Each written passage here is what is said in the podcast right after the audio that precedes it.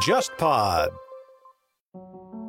非常高兴推荐我们忽左忽右常驻嘉宾陆大鹏老师带来的最新单人播客专辑。过去，他作为翻译者，带来了大量的关于世界历史的优质译作。那些故事里，不单单有王公贵族，也有市井歹徒；不光有明争，也有暗斗。所以，今天我们带来的全新专辑，就是关注历史本身最残酷的那一面。大家好，我是杜大鹏。今天我的世界历史罪案系列节目《犯罪的世界史》上线了。夜间，他假装说自己肚子疼。他把自己一根长长的手杖插在地上，把自己的帽子盖在上面，外衣披在上面，然后自己呢就偷偷的溜走了。我的右太阳穴传来一阵强烈的痛感，一个丑到让我反胃的警察用双手挥舞着一把军刀，正准备对我进行第二次袭击。两辆菲亚特汽车正好驶入了这个爆炸的核心区域。第二辆车上载着一个法官，结果被这个爆炸的冲击波从挡风玻璃里抛了出去，当场就粉身碎骨。这个系列总共四十集，将会分成上下两季，各二十集陆续播出。目前上半季已经在网易云音乐平台独家上线，下半季已经开放预购，都是早鸟价五十九元。我是陆大鹏，我在世界史上的犯罪现场等你。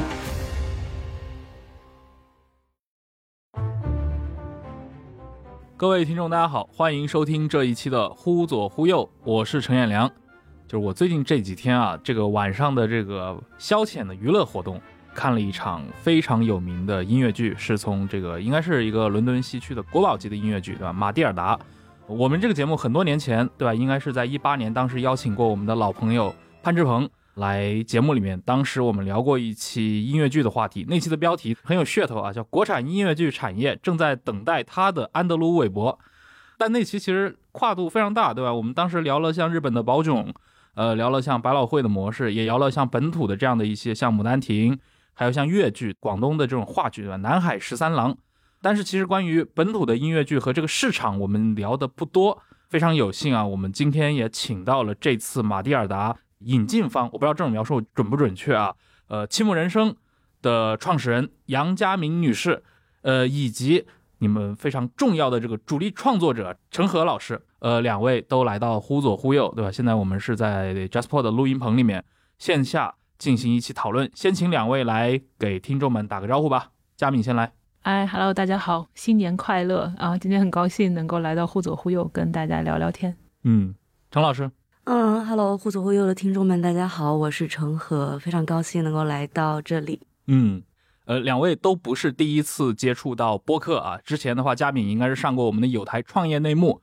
对，那个非常商业的一档节目，对吧？聊了你的这个创业的过程。像陈和的话，你之前也是在我们的就是 Jasper 的呃另外一档有台撕票俱乐部里面。当然，这档节目是一个非常专业的进行这个应该是戏剧话题讨论的这样的一个内容。你们俩分别可以来聊聊，现在在整个这个团队里面，像七木人生，你们分别去聚焦或者说需要去付出时间的这样的一个工作内容到底是什么？我其实，在期末人生就是在非常专注的在做文本方面的工作，也就是戏剧的文本，然后歌词的文本，包括我们排练厅里面导演跟演员之间的文本连接。相当于一个文本桥梁这样的工作吧。嗯，那我可以把它理解为一个，比如说总编剧之类的这样的一个身份吗？嗯，可以说是编剧，但是因为我们的文本都是从外国引进的，不能说是原创的东西。嗯，所以说可能是就是把这些东西给它本土化，然后本土化到一个国内的观众和团队能够理解的程度。嗯。刚刚何何已经讲了，他在七幕啊，主要做的看起来是一个非常专精的类目，对吧？做这个可以说是一个全面围绕这个文本，嗯呃，要把它就是一种汉化的工作。呃，佳敏，你来 说一下。对，那刚才那个问题一下子我也我有点愣住了，我也在想我在公司做什么。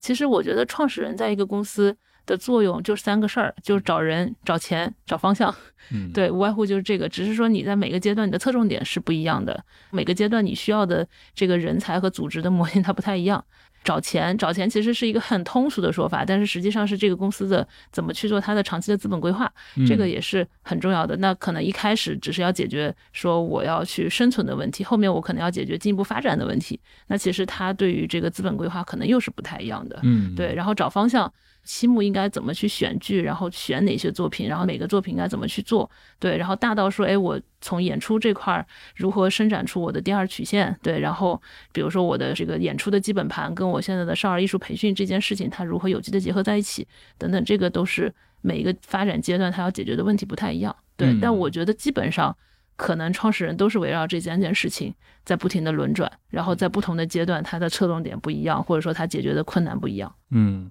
就关于如何去掌舵并且发展一家内容公司啊，这个有很多的话题想要问问你，这个我们待会儿再聊。好好，我们先来还是从可能昨天晚上刚刚上映的这个马蒂尔达，因为这个记忆还是热乎着。我们先来聊聊这部剧吧。你刚才提到了，这应该是《七幕人生》十一年来。第一部整体引进的，嗯，这样的一个外国的呃成熟 IP，对吧？这样的一个大戏，嗯，呃，为什么会做这样的一件事儿？因为我之前对你们的印象可能都是把那些，比如百老汇的这些轻喜剧，对吧？把它给改编成中文版。我过去看到的这些都是，无论是我堂也好，还是像一步登天，呃，其实都是中国人去巡演，呃，然后那种纯粹的，比如说引进的工作，我也知道国内有一些品牌其实一直都在做这事儿。我感觉之前你们是刻意有这么一个差异化，现在看起来好像你们也打算去涉足一些纯粹的这样的一些成熟剧表演的一些引进，能谈谈吗？我们实际上首先说明一点，我们其实并没有发生战略上的变化。嗯，对，其实我觉得青木从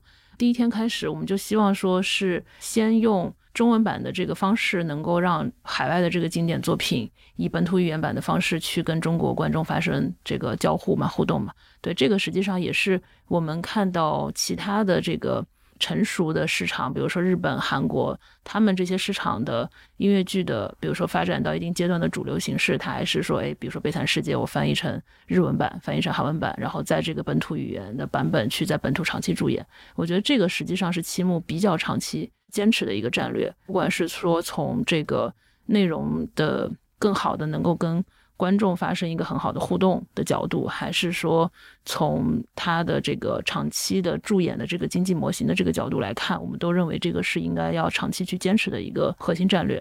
然后马蒂尔达的这个情况其实相对比较特殊，因为这个作品我自己是二零一四年第一次在伦敦西区看到这个剧目，嗯啊，当时我就非常非常惊喜，是一个我认为在近十来年可能百老汇西区这些成熟市场里面。的新作品里面，我觉得可以至少排前三的一个作品。当时我们就非常希望能够把这个作品能够介绍给中国的观众。但是其实，在引进这个剧目的过程当中，其实有很多波折。其实你看，我们一四年嗯看上了这个作品，其实我们第一次的这个英文巡演是发生在二零一九年嘛。那这个五年过程当中，其实是一个很长期的谈判沟通的一个过程。首先，黄沙一开始对于这个剧目，它是没有一个亚洲巡演的这样的一个，或者说中国巡演的这样的一个计划的。嗯，然后我们再去找到剧目的制作方了之后呢，他们一开始说，哎，那你如果说能不能在中国直接做这个伦敦西区的助演版本？那在那个时间点，我们发现那个版本在中国落地的困难度是很大的，因为那个版本它的装台就要三个月的时间，但实际上中国的市场在当时我觉得还没有到一个助演的一个节点。所以在那个时间点，其实决定了我们只能去做一个巡演的版本。但是实际上，这个剧目它改编成巡演版本之后，它自己又经历了好几次的这个波折。比如说，它有。北美本身的这个巡演版，那那个巡演版我飞到美国去看，看完之后发现，其实他在他的助演版上做了非常大的一个内容上的制作上的衰减。其实跟今天我们看到的这个巡演版，说实话是我在大概三个巡演版里面看到的最好的一个巡演版本。哦，就是几乎是在兼具了效率的同时，最大化的保留了它的一个效果。它可能还原了伦敦助演版的百分之。八十左右的一个舞台演出的一个效果，哎，这个差异是从哪来的？是比如说一些硬件带来的，还是核心是两个方面？一个是硬件，就是比如说你去看伦敦的那个主演版本，它的舞美它是可以延伸到这个外台口的，就是基本上你是能感受到一个字母的这些板块延伸到观众席的这样的一个沉浸的感觉。对，然后包括说它有一些机械，像现在的这个桌椅，它是从两侧小朋友推上来的。但实际上，它伦敦它就直接通过机械的方式从舞台底下升上来，包括说我们的这个秋千，就是在伦敦你去看的时候，它几乎是能够荡到第四排、第五排的观众的头顶。包括比如说这个中间校长有一个扔小孩的这个场景，它实际上是从观众席里面。掉下来的就是这些，包括很多的调度，它也是从跟观众席是有互动的。但是这些呢，它实际上是需要剧场条件，它才可能实现的。但是在巡演的这个过程，基本上我们现在已经做了很多的突破了，因为我们在北京、上海，我们不是一周去巡演，我们现在每一站都是一个月。就比如说北京，我演一整个月，其实已经给了这个剧目的巡演能够进一步沉浸的去表现，给了一些空间。对，但是实际上相对于伦敦西区的这个。很奢侈的，他能够在那个剧场演上一年甚至十几年，他能够做到的那个沉浸式，我觉得还是有一些差异的。对，但这个巡演版呢，我们又花了很多的时间。实际上，这个时间不一定是我们花的，而是对方他们的团队在研发他们的巡演版。他们直到研发到第三个巡演版本，我们看下来才觉得 OK，这个巡演版兼具了巡演可以走起来的这个效率，但同时又。极大程度上保留了它的这个演出效果，然后除了舞台效果之外，其实还有一个点很重要，就是它的小演员的数量。对，比如说我们这次看到的，其实小演员是三个人嘛，但实际上如果你去看助演版，它是九个小演员，满场都是小演员去呈现他现在的这些舞蹈表演，他可能在目前的观感的体感上又能够再上升一个台阶，所以这两个方面是我我觉得比较大的一个差异。嗯，对，然后找到巡演版之后呢，我们也是上来就说，哎，我们能不能上来就直接做它的这个巡演版本的硬体制作的中文版？但是当时黄沙提出来说，我们这个巡演版本，我们是将接下来会做一个国际巡演，那有没有可能七木先帮我们把这个国际巡演在中国先落地？你把这个国际巡演落地完毕之后呢，我们也可以帮助你们一起把这个中文版做出来，甚至我们可以把中文版做得更还原。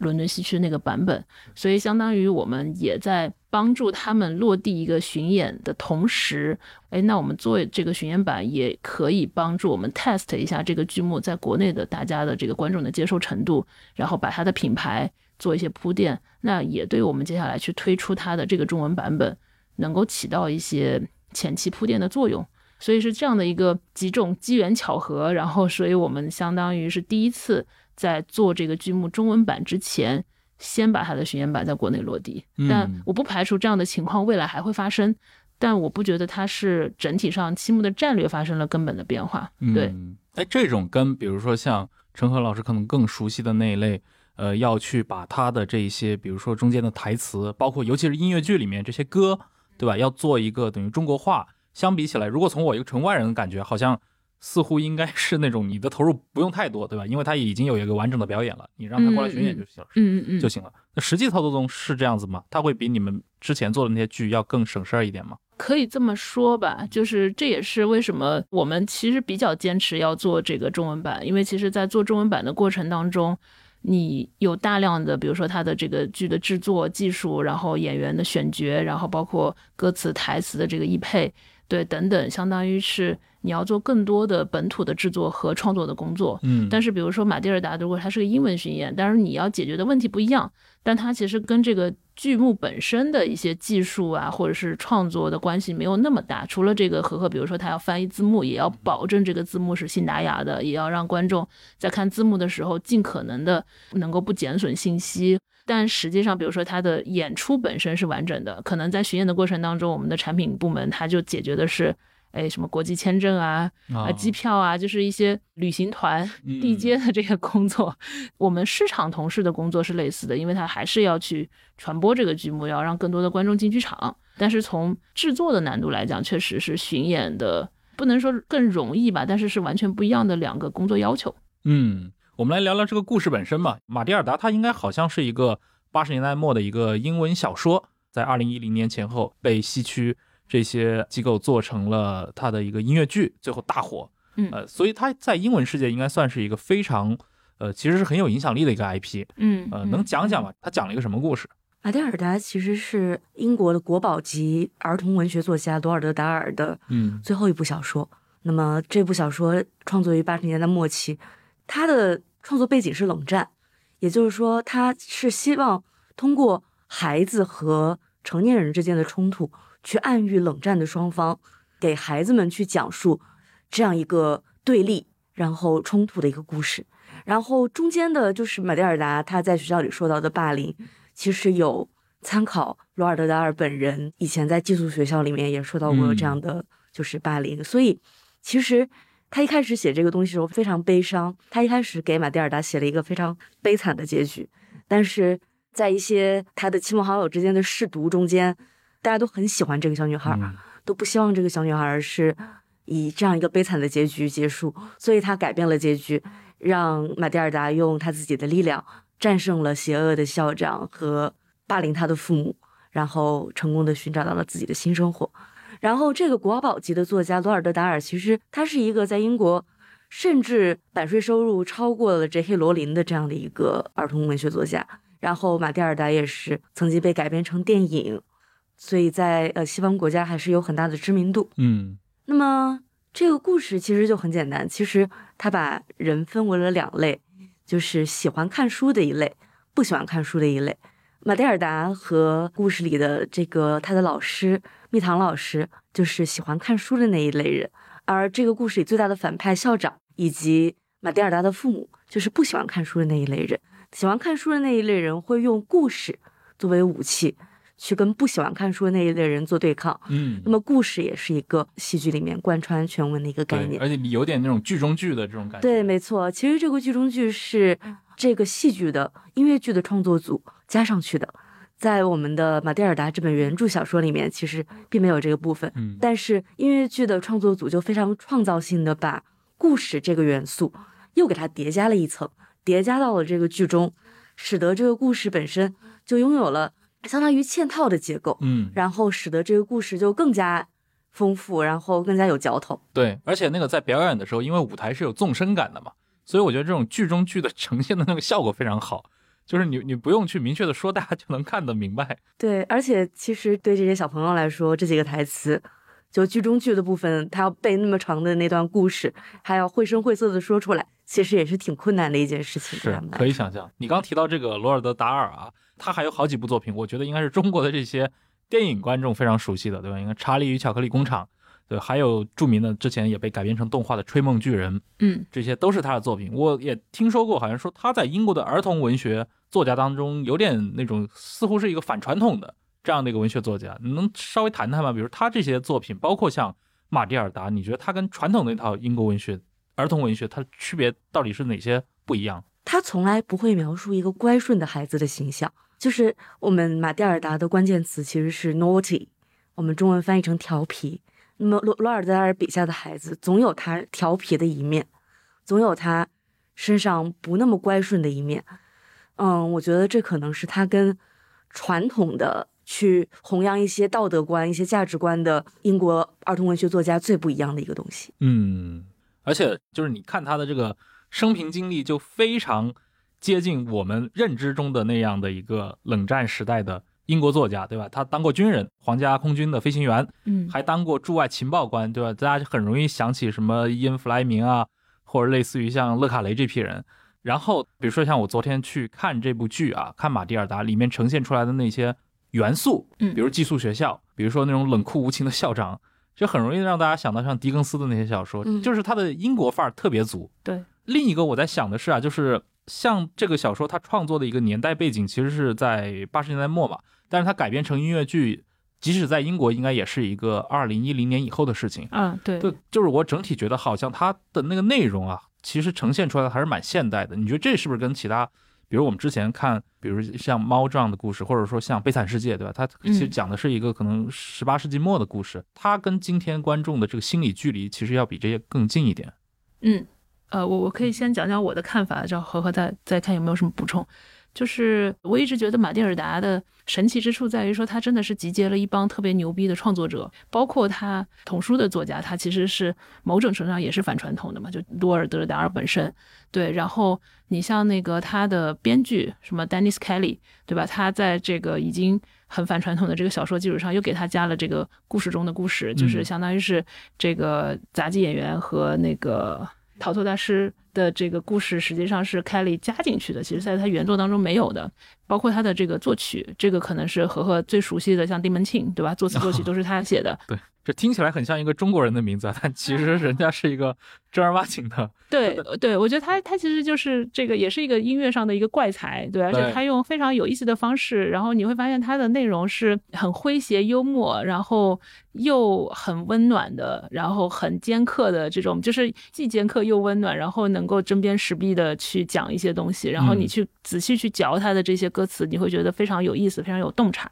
对，这个可以和和回头给大家展开讲一讲，我觉得是一个很有意思的人，然后包括他的编舞，什么 Peter Darling，他其实是我们非常喜欢的一个音乐剧，就 Billy Elliot 的那个编舞的老师，而且我觉得他非常擅长能够用相对简单的舞蹈动作，但是又能够让小朋友掌握，然后用有非常有力、非常有创意的方式表现出来。然后包括他的舞美设计师，那个叫 Rob Howell。就是那个舞美设计师，我觉得也是极富想象力的，和他的这个导演，所以我觉得他就是集结了一帮特别非传统的、有这个特殊才华的这样的一个创作者，用非常现代、非常有意思的，就是根本不是大家想象当中去改编。就比如说，我为什么特别喜欢这个剧，就是因为如果我们去看一个童书的改编，往往。跟现在的这种改编方式是不太一样的，嗯，但是他找的这些主创其实是，嗯，跳脱出传统的会去改编童书的这样的一些很新颖的、很有自己的过新的这个观点，然后他们之间碰撞出来的火花，我觉得是赋予了这个剧目一个非常现代有趣的一个风格。这个可能是为什么它的这个呈现给人非常耳目一新、非常现代的一个感觉，并且其实会让人觉得它并不是一个。简简单单的儿童文学，而是其实是很适合家长，也很适合年轻人。可能每一个不同年龄层在去看玛丽尔达的这个时候，他能够 get 到的点和能够欣赏到的点有可能是不一样的。但是每个人都能够乐在其中，去得到自己想要得到的东西。对这个，我感觉也是一种英式文学传统，就是英国的这些作家写的这些看上去是儿童文学，但他其实他也通常都会拥有大量的成人读者。当年你像巴里，他也是个剧作家，他写那个小飞侠、彼得潘，对吧？嗯，他不是说只有儿童能看，其实成年人，包括像 J.K. 罗琳，我觉得也是一样的。嗯，刚提到了这个剧的编剧之一啊，那个应该是丁门庆。我知道好像说陈赫老师你在翻译这部 戏的时候，其实好像你自己描述过，产生了那种粉转黑、转粉再转黑的这个复杂的感情，能讲讲吗？备受折磨。嗯，就是丁文庆他是一个鬼才，他是澳大利亚人。然后他在创作这部剧之前，其实从来没有写过音乐剧。他是一个喜剧作者，嗯，他擅长的东西就是用他手里的钢琴和他的声音去写出那些针砭时弊的一些呃讽刺性的喜剧歌曲。所以他自己其实是一个喜剧人。他当时是在爱丁堡易碎节表演自己的这种喜剧的时候，被皇家莎士比亚剧团就是。马蒂尔达的制作方给发掘，然后力排众议，让他来创作这部马蒂尔达的音乐剧。但是非常巧的是，他自己碰巧也很喜欢马蒂尔达这本书啊，在很久以前，他自己就想去自己写一部马蒂尔达的音乐剧。但是他当时因为名不见经传嘛，所以他投出去的简历就石沉大海。但是这个机会碰巧又机缘巧合又落回到他手里。嗯，然后这个人说他是个鬼才，是因为。他很会弹钢琴，他甚至在 Royal Albert Hall 是会在交响乐面前弹钢琴的那种水平，但他根本就不识谱啊！对他不识谱，他的音乐都是由他写下来，然后靠别人来记谱。所以他是那种野路子，完全野路子成才的那种，对，自学成才。嗯，然后所以他写的音乐就非常的不合规矩，刁钻诡异，经常会出现一些特别剑走偏锋的情况。那他写的歌词也一样。他写的歌词虽然是一个儿童剧的歌词，但充满着他自己在写他的那些喜剧歌曲里面的打的机锋、玩的文字游戏，嗯，甚至特别险的韵脚。他会用一个英国的方言口音来押韵，就是这个韵脚如果脱离了这个方言口音就不成立。但是买蒂尔达呢，偏偏就说的是这个方言口音，所以这个韵脚单纯拿文本出来是不成立的，只有在你听马蒂尔达把它唱出来。才是成立的，会出现这种事情。然后我们翻他的歌词的时候，就要大脑起头，看他怎么样把他那些奇思妙想都组织进那么一些小小的文本里面去，然后试图把他的比喻、把他的巧思、把他把他的修辞全都还原出来，还原到中文的字幕也好、歌词里面去。嗯，在这部剧的翻译过程当中啊，我听下来的话，好像要让他的这个英文的台词，对吧，在中文之后继续押韵这个事情。可能是一个，我不知道是不是你们每次在做这一类的，就是无论是呃歌词改编，还是像这样纯进行文字翻译工作中当中最困难的一件事儿。其实不是，嗯，呃，最困难的一件事是让中文歌词能够像一个歌词哦，让中文歌词能够在旋律里面保证它的动听和艺术性，因为中文是一种声调语言，嗯，声调语言跟旋律的配合其实是一个非常难、非常复杂的课题。就这门语言，它从它的这个发音上来说，它节奏上可能就比较难去匹配这样的旋律。对，比较难去匹配这样的旋律，这个是比较复杂。这个要展开说的话，可以写一本书。嗯，我觉得这就挺有意思，因为我自己看就粗浅的一个认知啊，好像这个世界上这些音乐剧，包括这种舞台剧表演发达的这些国家，英国也好，美国也好，日本也好，都是那种它本身的音乐产业本身就非常发达。呃，当然这个话题我们可以待会儿。再来讲，因为最近几年我们知道这个中文音乐环境，对吧，已经变成了那种大家只能在抖音上生产新的音乐。我觉得很多人也会去讨论它嘛，可能长远对国产音乐剧，对吧，这个未来也是一种，我我不知道你们会怎么去看待它。嗯，刚提到了马蒂尔达这个音乐剧本身，嗯，对吧，可以看到它的一个传承来源，它的这个故事本身，它的一个是诞生在冷战末期，同时描写的那个时代也是个冷战，所以我们可以听到那个校长。提起自己，对吧？那个当铅球运动员的那个经历是在一九六九年，嗯，但是他在二零一零年被改编成音乐剧，并且在二零一九年又被你们引进到国内之后，你觉得中国这些音乐剧的观众们和这部剧它的一个反响怎么样呢？反响的话是，其实说实话是超出我们预期的。啊，我们一九年引进它的时候，内心是有两个很挣扎的东西，一个是就是你会觉得说。当时现场给了你那么大震撼的一个东西，它中国一定能找到足够多的像你一样就被它震撼到 这样的观众。但是另外一方面，我记得我们当时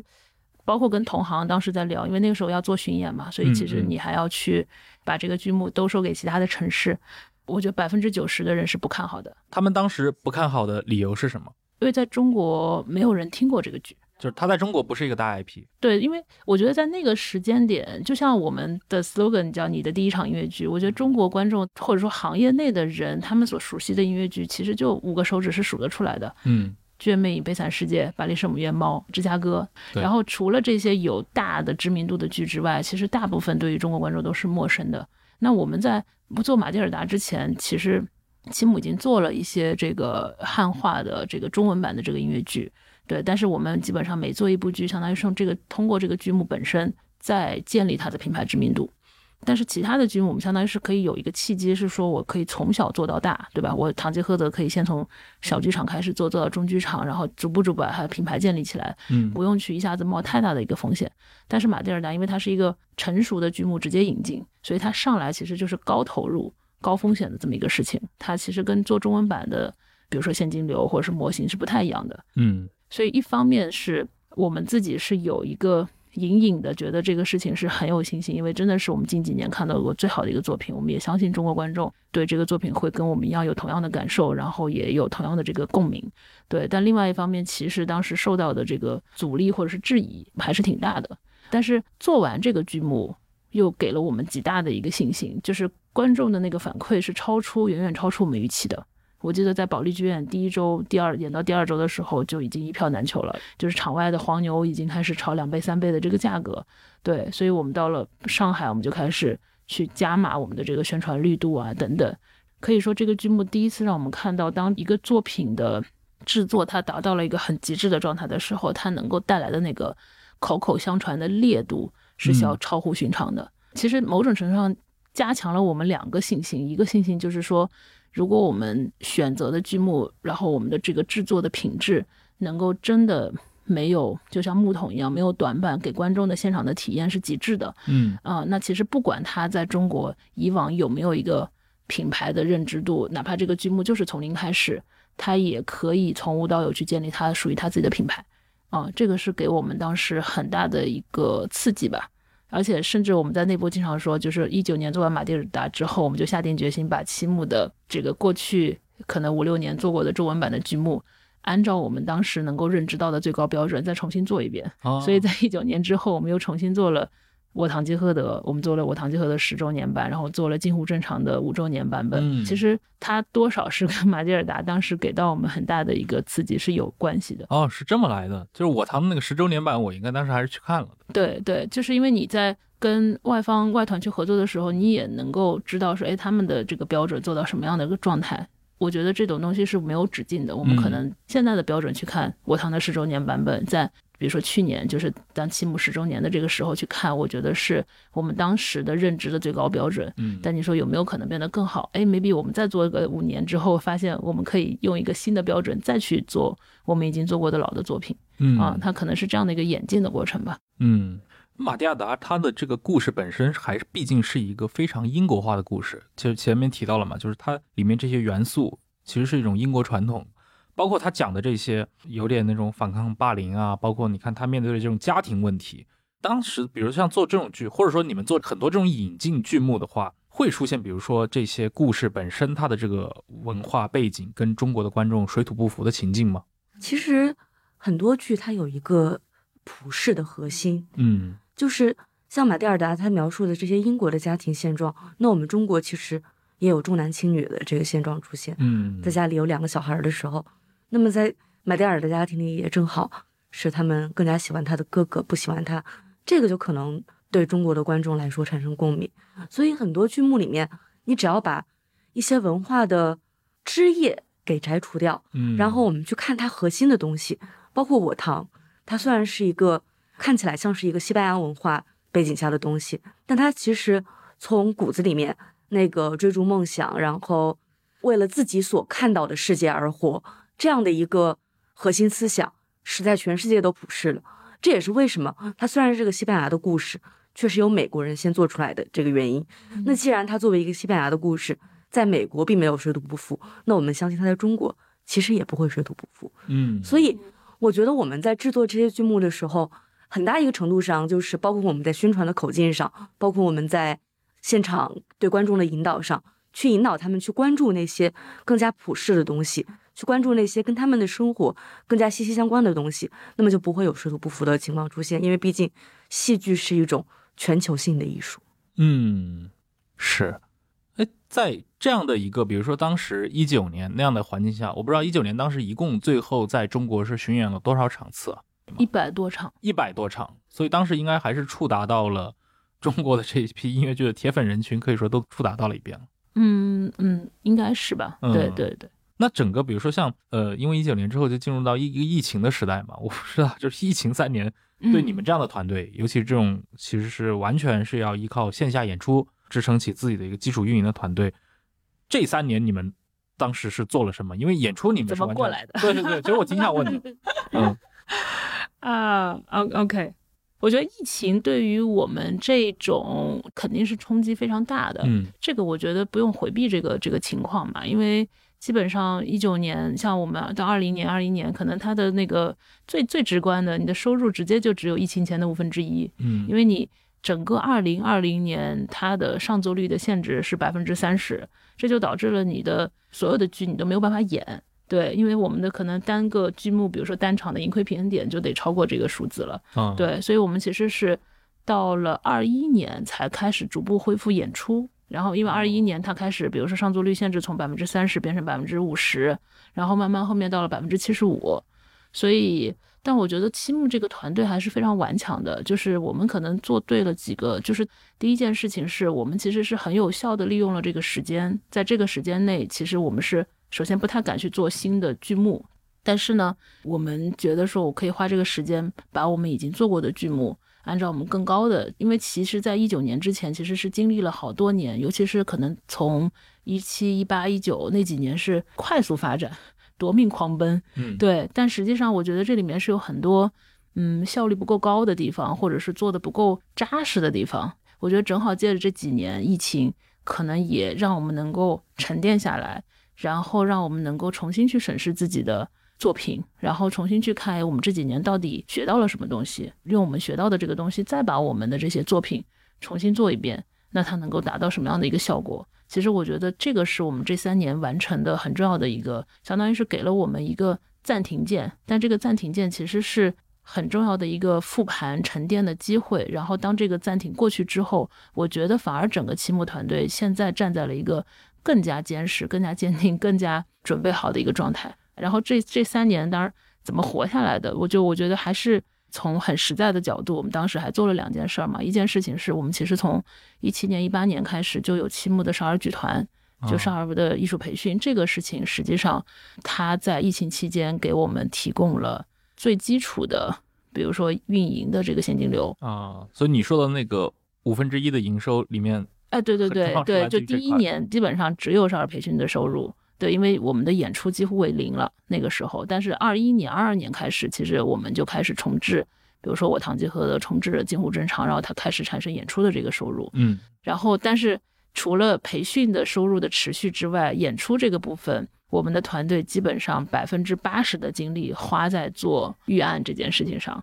因为你想象当时的状态，实际上是虽然你可以演，嗯，但你一直是被疫情追着的。就今天可能广州封了，明天我不知道能不能播哈，就明天可能上海封了，后面可能北京封了。然后，但我觉得还是算幸运吧，就基本上是被疫情追在屁股后面跑，嗯，对，但没有出现那种说，哎，我在某个城市演着，然后直接剧组就困在这个城市了，还没有出现这种极端状况。那还是比较幸运的。对，但是也是因为团队，我们真的都恨不得说 Plan B、Plan C 做到 Plan E。然后就就后面说，哎，我发生这个情况，我马上怎么怎么弄。然后每次定剧场，我可能预好说这轮演出如果有可能演不了的话，我同时在比如说三月份定了一个时间，然后在九月份我得定另外一个时间，然后确保说我这轮演出的收入如果在这个轮次实现不了，我可以在。两个月之后，三个月之后，能够在另外一个剧场能够实现，这是中间做了大量的，可能现在感觉就是无法 想象的一些准备工作。对，但核心就是确保说大家能够在疫情三年能够依然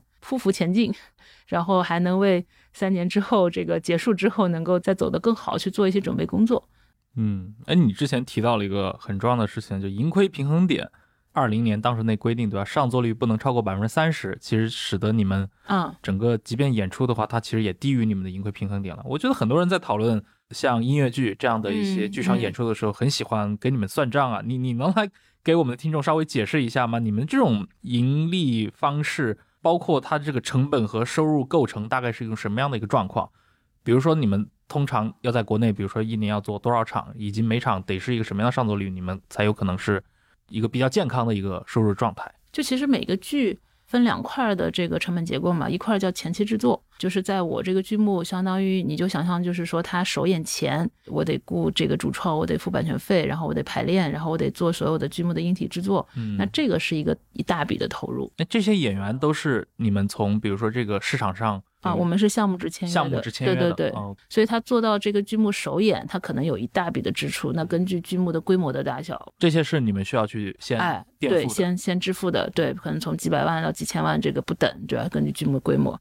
然后音乐剧它跟电影又不一样，电影可能它完成了这个拍摄之后，它可能就是一个拷贝的复制了，它在实际的。放映期间，实际上它没有太多额外的运营成本，但是它有这个场地的成本，它可能要根据这个叫什么电影院去分账。它不需要在每次观众观看的时候，演员们都要把这个东西再重演一遍。对对对，所以音乐剧它其实是有一大块，就是我每演一场，我有每一场的演员的劳务啊，我的场地的租金啊，然后我的这些人，如果现在是个巡演模型下，我还有这些人的衣食住行啊等等，这个是一个相当于是我的。每场的运营成本，所以你可以理解，其实音乐剧的商业模型很简单，就是我每一场会有每场的票房嘛，那我每场的票房减掉我每场的运营成本，就是我每场的编辑利润嘛。对，然后这个编辑利润我肯定是先要收回我前期的制作，然后这个大概会有一个场次的周期。可能根据这个剧目的投入，包括它的编辑成本，因为每每个每个剧的情况不太一样，但有可能我演了几十场或者是上百场之后，我就把前期的这个投入是回收回来了。那那我再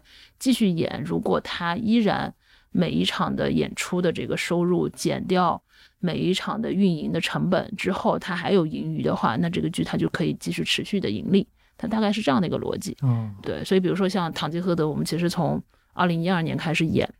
我们已经演了十一年了，所以它其实它回收了之后，它就可以持续去作为我们一个长期可以给我们贡献利润和现金流的一个剧目。所以我们在市场上通常看到那些感觉，比如生命力非常的漫长的这样的节目，通常也就是它的营收都比较健康的节目。对对，我觉得唯一衡量音乐剧。是不是一个好的剧目，然后商业上是不是成功，就是看它的生命力的长短。所以你看到，如果这个剧目他演了一年，他就不是会继续演，他最多他就回收了成本，或者他甚至前期成本都没有回收。所以这个是，嗯，其实讲到了，就是说期末的在做音乐剧的一个很隐性的一个标准。我们在选择一个剧目去做的时候，我们就会去想它的生命力能有多长。它可能第一年、第二年我就能收回成本，但是它如果能演上十年、二十年。那个才是我们想做的，所以我们认为能够符合这个标准的剧目并不是那么多。但是有幸的是，我们其实是一不断的在用这个标准再去要选什么剧目。那其实这个标准是挺高的，并不是所有的剧目它都能够穿越周期的。我觉得百分之九十九，哪怕你到百老汇西区这样的竞争极其激烈的市场上，可能百分之九十的剧目它也是穿越不了周期的。那这种是不是就是我们说到的那种所谓驻场公演的那种模式？就是你可能几十年都在。这个剧场当中上演这出戏，对，嗯，我觉得未来三五年，我们其实就希望说把这个转型去完成掉。就是说，我们现在还是演完北京，演上海，但是有没有可能，哎，比如说马蒂尔达，我们做成中文版的时候，他有没有可能在北京啊，不只是演一个月，他你可能演半年、演一年，甚至更久？就像《狮子王》，他在日本用日语版在东京演了二十二年，他就是持续在在演。这个就是音乐剧演出这个事情，它推到一个很极致的模型的一个状态。但我们现在做的所有的事情，不管是我去提升它的制作品质，还是说我去让更多的观众看到它的第一场音乐剧，其实都是希望说把这个模型从现在的这个状态往那个助演的模型的那个机制模型去转变，去做这个准备。嗯，但我觉得这一天是会很快到的。哎，是不是从整个这个国内行业的角度上来讲的话，助演它的这种情况还是很罕见啊？嗯。现在是很罕见的，因为我想一个例子，就是现在亚洲大厦有很多小剧开始做，就是离我们这儿对对对几百米嘛，它那个阿波罗尼亚，对对，应该已经驻演了三四年的时间了。对，这个是小剧场，其实已经开始有一些出现了，但小剧场相对来讲，它的难度会稍微小一点，因为它一场它可能就能容纳一百多个观众嘛。但我们更希望说有一天实现的是真正的大剧场的这个驻演。嗯，我知道佳明你在日本待过。嗯嗯，日本的这个演出行业非常繁荣啊，而且大家都知道，日本这个国家，它在这些内容行业里面总有一些自己很特殊的这样的一些生态。嗯，我好像也听人介绍过，说日本的剧场经常它有那种所谓会员制的这些模式。我不知道你在观察，像日本的这些舞台剧表演，包括他们整个的这个营收也好，它这种运营的形态也好，你们觉得他们有哪些是中国的这些同行可以直接借鉴的，或者说参考的方面吗？是不是和和更熟啊？日本，我对他们营收这方面倒是注意的不多。嗯，我印象中日本的演出行业，就是日本的音乐剧行业有个比较大的特征，就是本土化的内容和本土的内容会相对于海外的内容来说更加受欢迎。哦，你说题材上，题材上，嗯，但是同样一个剧目，如果有一个巡演版和一个日文化的版本，他们肯定会选择日文化的版本去进行观看。这个跟中国观众的消费习惯其实是不太一样的，这也是我们非常好奇的一个点，就是我们怎么去把中文版这个事情在中国观众群中去推广开来。嗯，这样我们可以怎么去借鉴日本人对日文版这个事情的偏好？嗯，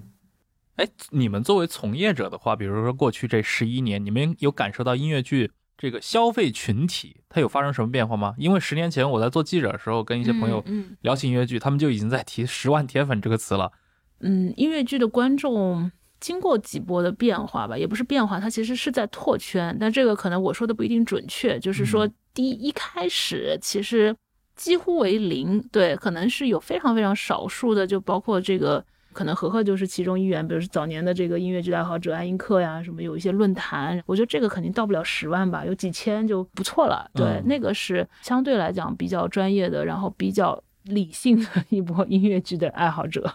对，所以那个我们现在可能叫他们什么剧粉，对不对？哦，现在出现了。对对对，这个人群肯定是从呃，我觉得一零年、一二年甚至更早，其实就有，然后慢慢扩大，但这个人群不会特别大。嗯，对，然后是核心的一波用户，对，然后第二波实际上你是说，如果是增长比较快的，就是比如说一八年之后深入人心之后，通过综艺。他进入到这个市场上有一波新的用户，但是这波用户呢，呃，我觉得他可能是介于剧粉跟这个个人明星粉丝的一个交集。他们真的会去看现场？会会会会会会对，所以就是这个市场需求，其实在一八年之后，不管是随着综艺的加码，还是说本身市场。即便没有这个综艺，其实在一六年、一七年就已经进入到了一个快速发展的一个时间，就是这个是底层的，就是经济发展水平到了这儿。对，其实这个大家对于现场演出，包括音乐剧演出的这个需求，它就在叠加，所以几个要素一叠加，就导致了说，其实在我认为在疫情期间有一个很大量的内容供给是基于人在展开的，就是说很多的剧目，比如说小剧场的剧目，可以说它是套着音乐剧壳的一个。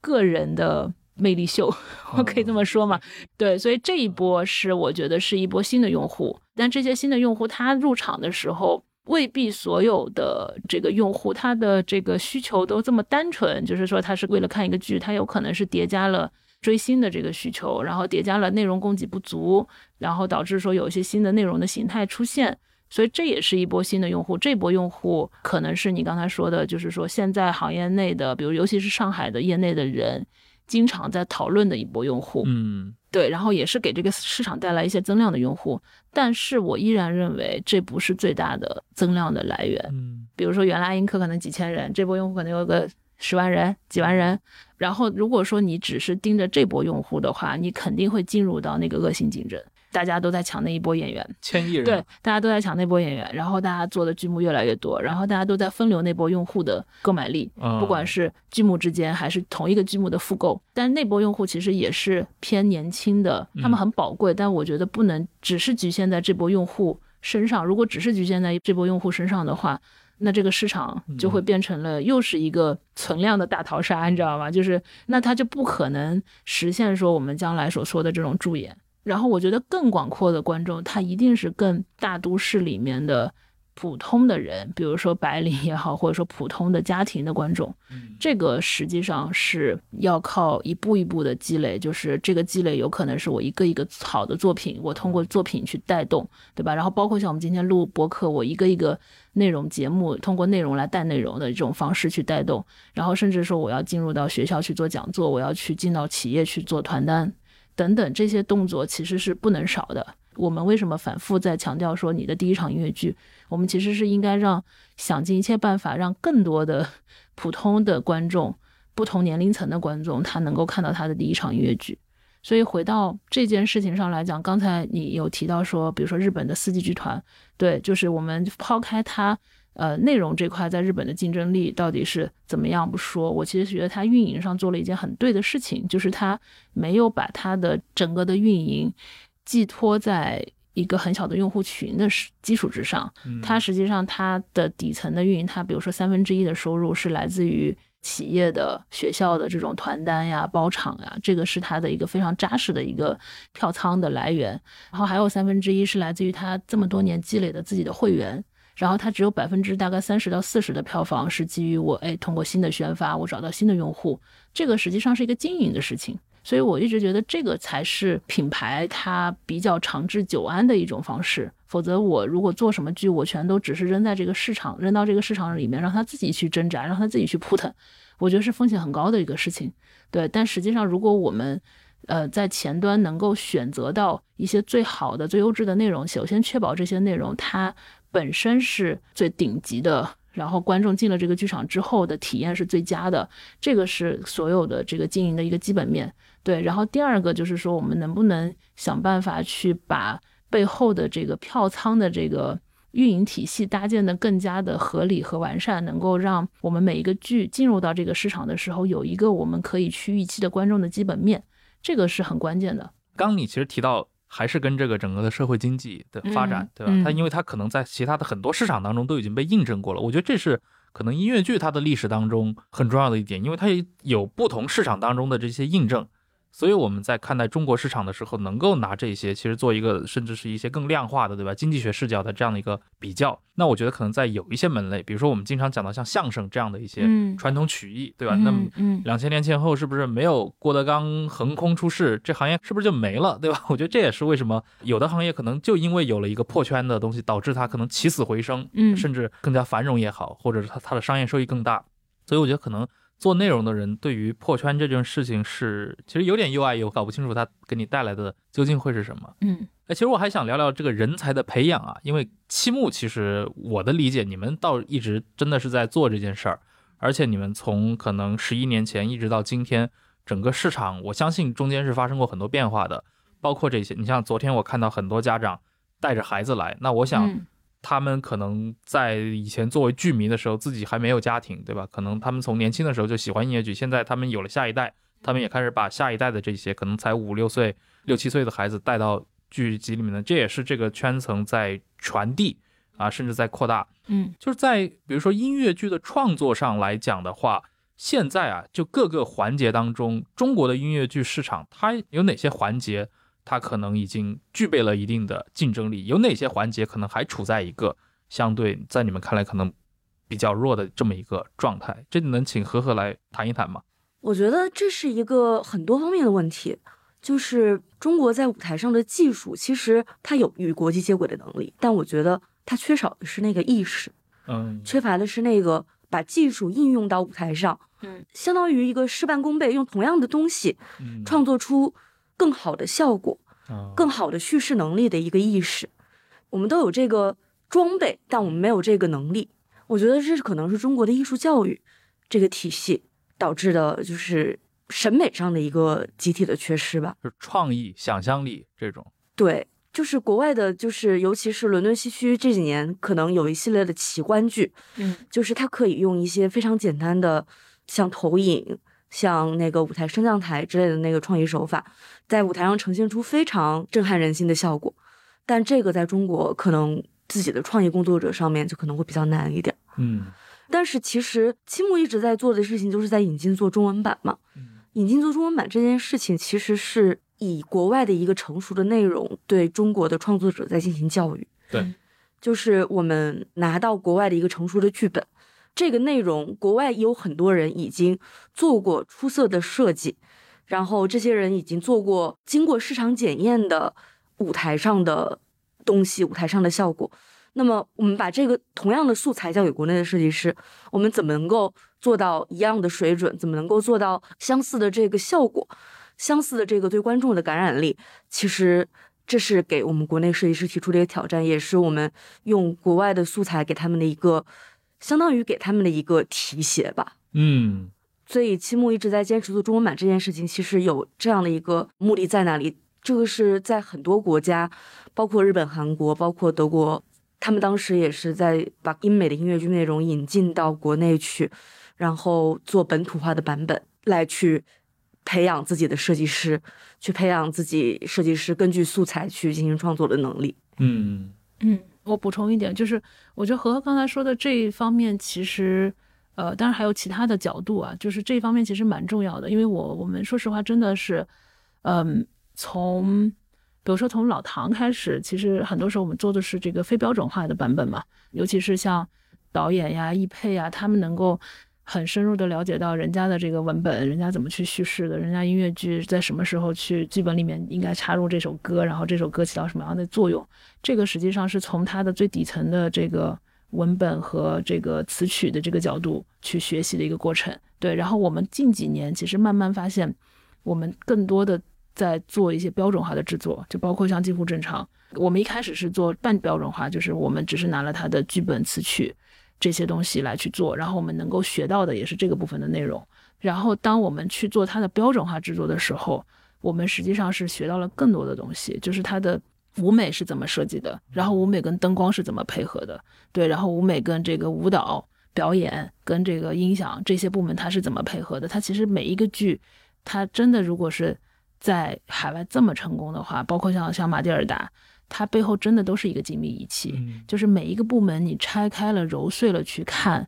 这里面能学到的这个背后的这个逻辑和他们最终为什么能呈现出一个整体性的这种很丝滑的一个效果，可以说学到非常多，不管是从制作的角度还是从创意的这个角度。对，所以这个过程我们是希望能够坚持去做的，甚至我们会返回来说，哎，我近乎正常已经做了两个自己的非标准化版本，我们还想去回去看一下他们的标准化版本是怎么做的。然后，当我们带着相当于是自己的作业做完了之后，去看可能现在全球做的最好的那个版本的那个作业标准答案去对的时候，哎，依然发现哦，你的失分是是在这儿，你这儿还有五分，根本你可能想都没想到这儿还有这个地方。这个学习的过程，我觉得对于团队是很大的一个帮助。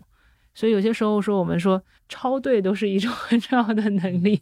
对，嗯，所以这是一个部分吧。然后我觉得接下来我们再继续做的时候，其实也是在过程当中去训练本土的创作者和本土的这个制作人才、技术人才，对，包括其实我们在做这些事情的时候，其实你反过来也在训练本土的供应商。这个就有点像，比如说你在苹果在国内找一个代工厂，其实你在训练那个代工厂的代工的能力。对，因为你用了一个更高的标准，要求他去生产服装，要求他去生产舞美，他对于这个机械的精度的要求，他对于汇景的这个细节的要求，实际上是更高的。你有没有管理，有没有标准，是完全不一样的。然后你的供应商在这个过程当中。他也会被你筛选出来，也会被你训练出来。嗯，然后这些能力足够了之后，我觉得哈，才是我们说去真正去讨论，哎，我们有没有可能有一天去做一个原创的内容？你这些基本的肌肉都没有训练出来，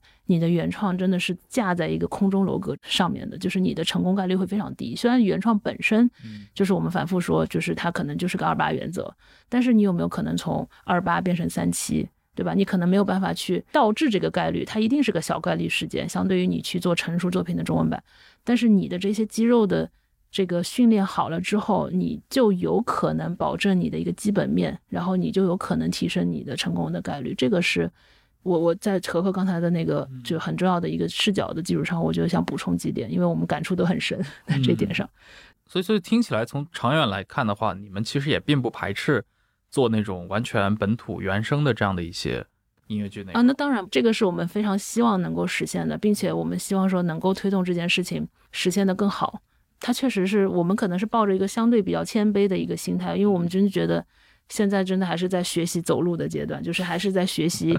这个什么把一条裙子 要做到人家的这个标准，然后为什么它是这样去设计的，对吧？为什么这个场景下这个灯光、舞美、什么音响，它是这样去配合的？这里面其实有蛮多的学问，我我觉得我们也是一直在学。但我觉得学到有一天我们是不是可以去应用它，我们肯定是非常期待这一天的。隔行如隔山啊，就是因为我们如果横向去对比，像话剧行业，就我看来的话，比如在上海。每周上演的很多话剧，它的这些可能主题或者说它的这些剧本，其实已经大量的实现了本土化，但听起来好像在音乐剧行业里面还离得还挺远的。音乐剧商业的成分会更多一点，所以音乐剧会需要我们在各方面更加谨慎。话剧可能我觉得艺术创作的成分更多一点，所以它可能更偏向于一个创作者的个人表达。但是音乐剧，我觉得就是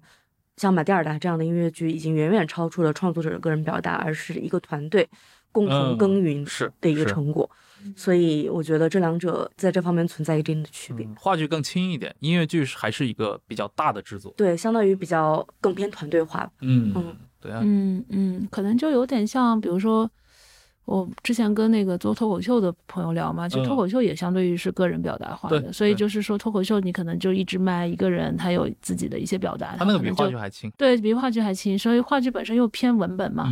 所以相对来讲创作的那个。复杂度就像你说的，就它不是它，它可能一两个部门它就可以，哎，如果这两个人做的很好，它可能就可以有一台很不错的演出了。而且话剧对制作的要求也相对偏低一点，就是走进一个话剧场，然后期望看到非常华丽的舞台，对，或者非常炫目的舞台技术。当然也有这样的话剧，这样的话剧可能就跟音乐剧的形式比较接近，接近。对，但是我们走进一个话剧，可能会期待看到一个比较轻量级的东西。我的感觉就是话剧它的那个。就是最核心的那部分表演还是在这个演员本人身上，文本和表演但是音乐剧的话，它其实凝结了大量的就是被幕后创作者的这些，包括这个音乐本身，对吧？歌，我觉得这都是它的一些很灵魂的这些东西。这其实都是依托一个很高成本的这样的一个创作投入的。嗯，它整体是一个精密仪器，还不是说一个人创作他可能就可以完成的一件事情。嗯嗯，复杂度高。哎，最后来聊聊你们二四年你们的规划是什么样子的？嗯，简单来说，我们在接下来的三年，其实最核心的要突破和实现的一件事情，就是中文版大剧场的助演。对，所以在今年的马蒂尔达的巡演，应该是我们最后一次这个剧的英文版的巡演。对，然后马蒂尔达应该会是期末第一个想要去把大剧场的助演跑通的一个作品。所以这个中文版的助演，对，然后我们中文版我们是希望。就可以这么说嘛，就是我们希望是说，它不只是这个现在的这个巡演版本，我们是希望说，我们复制的是一个伦敦西区的最复杂的那个版本，然后让它的舞台效果能够还原到它最极致的状态，然后让它的小演员的表演，包括小演员的表演，也能够还原到它最极致的状态，然后通过和和的非常好的这个译配，能够把这个语言的障碍给它进一步的消除掉。嗯，因为即便是我今天作为一个我非常非常喜欢马蒂尔达，我看了英文版巡演，我可能看了，我我已经数不上来，可能至少几十场是有的完整的。对，但我今天坐在剧场，我依然会发现，说我很多地方我可能是要时不时看一下字幕，或者说我需要在脑内我的这个大脑的后台不断的快速翻译，我才能够完整的去理解这个这个剧目。但我实际上希望说，我们的观众他可以。完全没有语言障碍就进到剧场，他能够真正进入到一个视听盛宴和一个非常好的心流体验。包括这个剧目其实有非常多的感动人、打动人心的这个细节，我觉得他用母语去表达的时候，会更加的让观众被触动到。对，所以这个是我觉得七木接下来二四年和二五年最重要的一个核心的目标。但是这个背后，除了制作刚才说的是要还原到最极致的这个剧目的这个状态之外，其实它对运营也是提出了很高的挑战。对，包括我们在什么样的剧场做，然后在这个剧场我们要做什么样的改造，然后我们怎么样能够持续不断的有很好的观众的这个供给和稳定的这个票房，这个是一个很大的一个挑战。但是这个是我们希望接下来期末能够去上的一个大的台阶，因为这个台阶迈上去了。我们有可能又会以这样新的一个方式去做我们以前做过的作品和我们将来要做的很多新的作品。嗯，呵呵，有什么要说的吗？呃，其实期末二四年还有一部很重要的作品，你来说，你来说，就是致艾文汉森音乐剧，然后也是一部中文版，然后是我个人非常喜欢的一部作品，现在正在。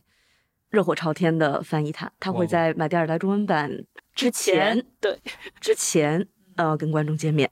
所以也是我个人非常希望二四年能够好好的去做的一部东西，非常期待。好，那非常感谢两位，感谢陈和，感谢杨佳敏，今天来互左互右跟我们分享了这么多。当然，就是我最感谢的就是他提供给了我这个在上海的首演场，对吧？观看这个马蒂尔达。因为我也是第一次来看这样的一个部剧，嗯，而且确实这种体验感，包括这个小演员的表演，给我强烈的一种震撼，嗯，而且我甚至都能感受到上海大剧院。我不知道这个，因为你刚提到，你觉得上海的这个演出效果，其实是你看到的这国内的这几个地方里面相对表现更好的。其实昨天我也有这样的感受，就是那个舞台当中的这些机械设施，对吧？又是包括还面向。观众的这些灯光，嗯，就是你能感受到这种音乐剧或者说舞台剧它带来的很多魅力。其实我觉得演员的整个的表演，它可能是其中的一部分，它很重要。但是它真的是一种大制作，嗯，这种看大制作的这种体验上的震撼，其实并不亚于你去 IMAX 里面去看一个电影，嗯啊，所以也是非常鼓励大家能够去。我不知道最近这一场巡演还有没有，是不是票应该都卖光了，所以只能。这个期待啊，就是接下来如果有那个，比如说它的中文驻场版的话，还是期待有更多的听众或者说喜欢音乐剧的人能够去看一看这样的一部剧。